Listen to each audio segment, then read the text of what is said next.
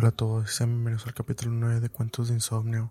El día de hoy les traemos una historia bastante aterradora, pero antes quiero agradecer a todos los que nos han estado escuchando. Gracias por seguir nuestros relatos. Y a los que son nuevos, por favor, denle la campanita para que les avisen cada vez que subimos podcast. Gracias y disfruten. La cárcel no fue tan mala como pensé que iba a ser cuando entré. Me impusieron seis años por distribución y algunos otros cargos relacionados, pero una vez dentro, el director me dio a elegir cumplir los seis años completos en un ala normal o cumplir uno en un bloque especializado. No me dio muchos detalles sobre el bloque G2, aunque entendí lo esencial. Sería un conejillo de indias para probar productos farmacéuticos y a cambio obtendré una condena reducida. Acepté el trato. Mis primeros seis meses en el G2 estuvieron bien, rozando el aburrimiento.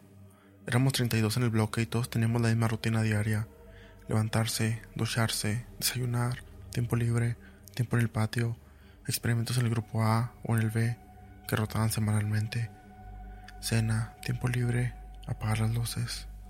Había variaciones ocasionales, de vez en cuando había experimentos por la mañana o incluso dobles, pero normalmente era un bloque de tres horas por la tarde.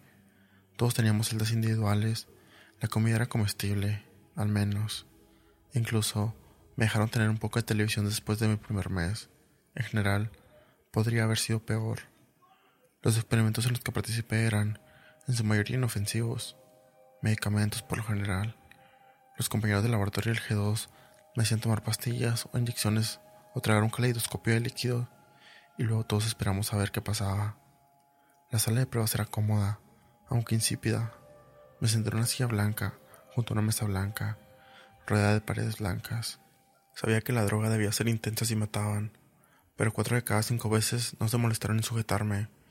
Experimenté bastante sarpullido, dolor de cabeza, visión borrosa, sangre que salía de todos los orificios, estornudos excesivos, todo este tipo de cosas. Sin embargo, mucho peor que las pruebas farmacéuticas fueron los experimentos psicológicos. La terapia de electroshock era una experiencia miserable, el tanque de privación sensorial fue peor. Me dejaron flotando en un espacio negro y vacío completamente silencioso durante 48 horas. Cuando los médicos me sacaron, había arañado todos los lados del tanque hasta el punto de que se me salían las uñas, pero nada era como la señal y toda la muerte que vino después. Los técnicos del laboratorio nos llevaron a todos a nuestra habitación blanca individual, como era habitual aquel día. Sin embargo, no había droga sobre la mesa, sino un aparato que me recordaba un metrónomo. El hombre que supervisaba el experimento era un médico de pelo gris que no reconocí. Me dejó claro no debía tocar el metrónomo hasta que todos los guardias y el personal hubieran salido de la sala. El objeto tiene una base metálica, quizá de acero inoxidable, y tiene una forma de pirámide. Una tira de metal más oscuro iba desde la base del aparato hasta la punta.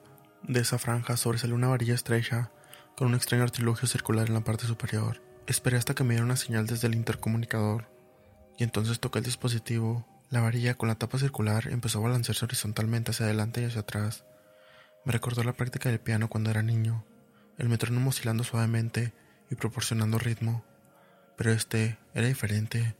Por un lado, el aparato era silencioso, no había un tic-tac revelador como el de un verdadero metrónomo. Por otro lado, la varilla no se movía uniformemente, se sacudía y se tartamudeaba, como una marioneta con hilos desiguales. No ocurrió nada durante casi un minuto. Entonces, de repente, la habitación se llenó de sonido, inundada de él no el tic-tic-tic que esperaba, sino un gemido creciente. El volumen de la frecuencia aumentó hasta que me quedé plegado en un rincón de la habitación, con las manos sobre los oídos, rogando que la apagaran. Tenía los ojos cerrados hasta que sentí que una mano suave me tocaba el hombro. Era el médico canoso. Me dijo que el experimento había terminado. La habitación estaba benditamente silenciosa. Pensé que me llevarían de vuelta a mi celda, pero, en su lugar, me llevaron a una gran celda de contención ya llena de otros prisioneros. Era el resto del bloque G2. 32 en total en una gran jaula. ¿Qué está pasando? preguntó uno de los guardias a través de los barrotes. Me ignoró y salió de la habitación. Todo el personal lo hizo. Me quedé solo con los demás reclusos. Tomé asiento en uno de los bancos e intenté relajarme. Me dolían los oídos, me dolían y cada vez era peor. Sin embargo, en comparación con otros tipos, estaba en buena forma. Me di cuenta de que varios de los presos se retorcían, temblaban o hablaban solos. Un tipo llamado Robbie se pegaba el puño contra la sien se golpeaba cada vez más y más fuerte hasta que uno de los otros hombres lo sujetó Busqué una cámara por toda la sala hasta que vi un rincón fuera de los barrotes. Hice un gesto hacia Robbie, pero no hubo respuesta. Demasiado fuerte, demasiado fuerte, gritó Robbie liberándose. La señal, demasiado fuerte. Otros prisioneros también murmuraban sobre la señal. Algunos golpeaban la cabeza contra los barrotes o se arrancaban el pelo. Calculé que cerca de la mitad de los tipos estaban perdiendo la cabeza. Oye, grité a la cámara de la esquina. Tienes que ayudarnos. Sácame aquí. Me sumaba los oídos, pero el caos en la celda lo ahogaba rápidamente. Uno de los tipos más nuevos del G2, un flaco cabeza de metanfetamina, estaba golpeando los barrotes. Golpeaba el metal una y otra vez, con tanta fuerza que vi que se le rompían los dedos. Un hombrecillo llamado Tavos fue el primero en volverse completamente loco. Se abalanzó sobre otro preso y le mordió la cara, arrancándole un trozo de piel de la mejilla. Por todas partes había ruidos, gritos, estrépitos, alaridos. Sentí que un brazo me rodeaba la garganta y se soltaba con la misma rapidez con la que mi atacante era atacado a su vez. Me arrinconé y pedí ayuda. No todo el mundo en la jaula se estaba volviendo loco, pero lo que lo estaban parecían casi poseídos. Puede que la adrenalina deformara mi percepción, pero algunos de los prisioneros estaban cambiando. Se hacían más y más grandes, más asquerosos, se hinchaban. Uno de los más grandes agarró dos barrotes y tiró. Ante mi absoluta estupefacción, el metal chirrió y cedió, creando un agujero del tamaño de una tapa de alcantarilla. El gigante intentó trepar por él, pero no cabía. Rugió y dirigió su atención a arrancar uno de los bancos de sus pernos. Su pérdida fue mi ganancia. Trepé por la abertura de los barrotes y salí corriendo hacia la puerta. Una luz roja empezó a parpadear y sonó una alarma. Iban a cerrar esa sección de la prisión. Estaría atrapado. No, no, por favor. Grité, probando la puerta. Estaba cerrada con llave. Pateé, arañé, grité, pero no sirvió de nada. Entonces oí que algo se acercaba a mí moviéndose rápidamente. Apenas salté para apartarme. Entonces, antes de que el grandulón embistiera la puerta, haciéndola volar de sus bisagras, se quedó jareando como un toro en un rodeo de rebajas. El hombre había crecido al menos medio metro desde que entramos a las celdas. Me arriesgué a echar un vistazo hacia atrás y vi que la jaula estaba tachoneada de barrotes retorcidos y llena de cadáveres. Los pocos que aún respiraban se estaban convirtiendo rápidamente en monstruos. Les crecían manojos de pelo grueso y oscuro, o el comienzo de cuernos de carnero, o de una gruesa cornamenta. El hombre grande se alejó a través de las puertas destruidas y yo le seguí. Por alguna razón me ignoró. Tal vez pensó que yo no merecía su atención no me importaba, y no confiaba en que otra de las cinco o seis criaturas de la celda fueran tan complacientes. Las luces rojas seguían parpadeando en el pasillo y las sirenas seguían sonando. Imaginé que el grandulón podría sacarnos de un peñetazo del encierro.